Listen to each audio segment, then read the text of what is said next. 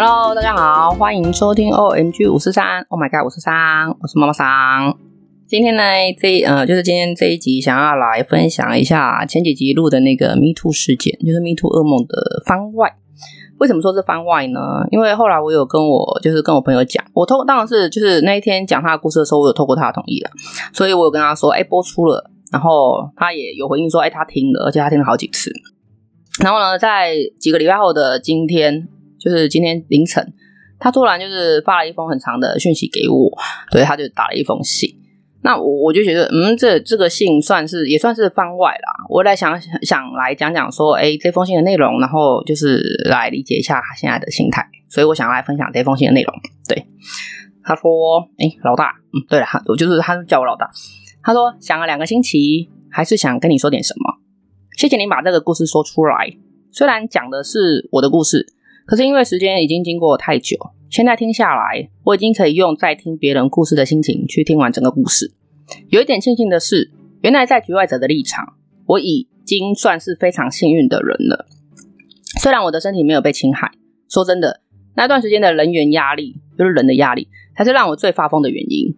我自己觉得我平常做人还不错，也不会挑事情做，跟同事间的相处也还算愉快。怎么在事情爆发之后，竟然没有人过来安慰我？或者是相信我说的话是真的，那些人不都是我吃吃喝喝、嘻嘻哈哈的同事吗？就像你说的，真正让我最不能接受的是同事们对我的反应，感觉我像是一个说谎的人。就因为那个乐色，对，就是那个加害者，形象太好，就因为我比较胖，所以他就可以，他就不可能侵犯我，不会对我怎么样吗？他们都不是我，他们凭什么决定那个乐色是不是坏人？事情已经过了这么久，其实那个乐色给的伤害好像没有这么严重了。可是我好像也没有办法跟工作上的同事有很交心的行为，这好像才是我最大的噩梦。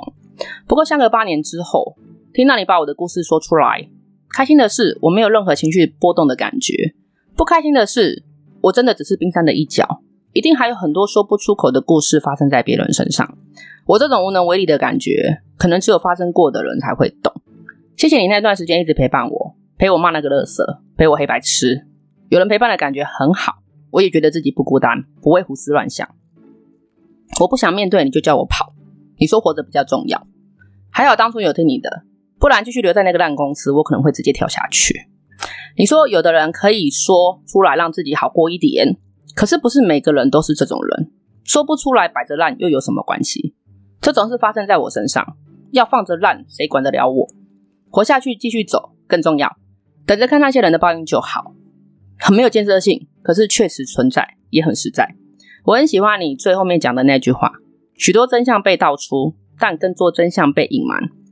可能还有很多走不下去的人已经被埋了。很多情绪想要说，就乱七八糟的打了这封信给你。反正你懂我的，还是谢谢你。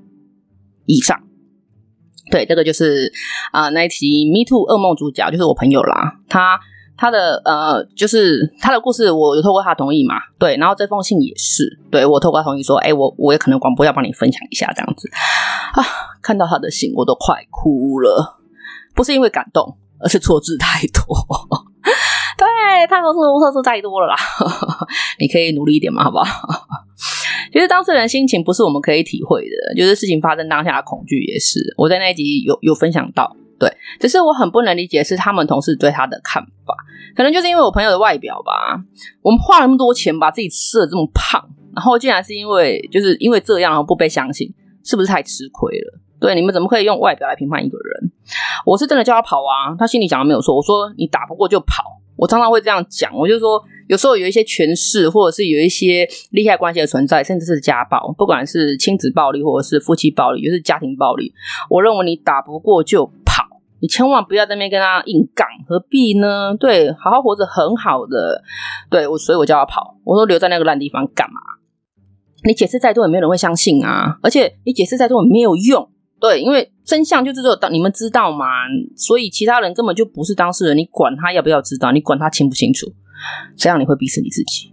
所以那时候我叫他跑。我说你活下去比什么都还要重要，因为我真的觉得他那时候好绝望，真的超绝望的。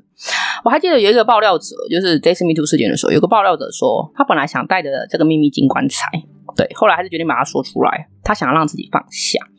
我认为没有，就是说或不说没有绝对啦，没有绝对，因为它这是一种伤痛，不是每一个人都能够透过说出来，然后止痛疗伤。有的人会觉得放在心里烂掉才能够保护自己。这也没有错啊，因为你日子还是要过啊。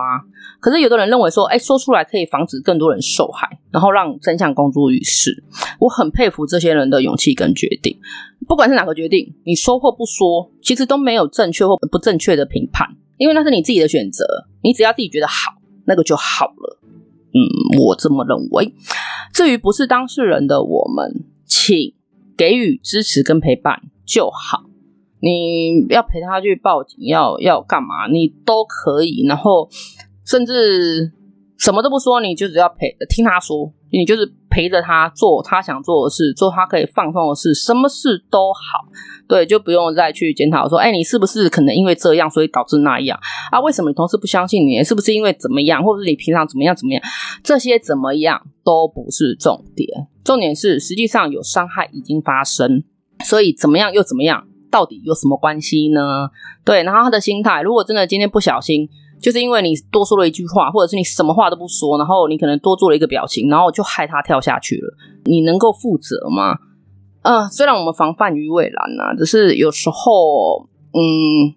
不要讲话可能会比较好，留着陪伴他就好了啦。嗯，好啦，今天的节目非常短暂，因为我只是想要分享一下，就是这一篇小番外，然后也蛮就是蛮替我朋友感到开心的，因为他对他很很成功啊，很开心的开始了他的新人生。那我们今天这六个节目，就是这一小段节目呢，就当做是深夜的信箱回馈喽，好吗？想跟妈妈想聊聊心里话的朋友们呢，欢迎来信。没有，请记 A D M I N 小老鼠 O M G 五四三点 X Y D，我很乐意跟你聊天，然后我也很乐意听你说什么，都可以的。祝福你有一个很棒的今天，我是妈妈桑，晚安。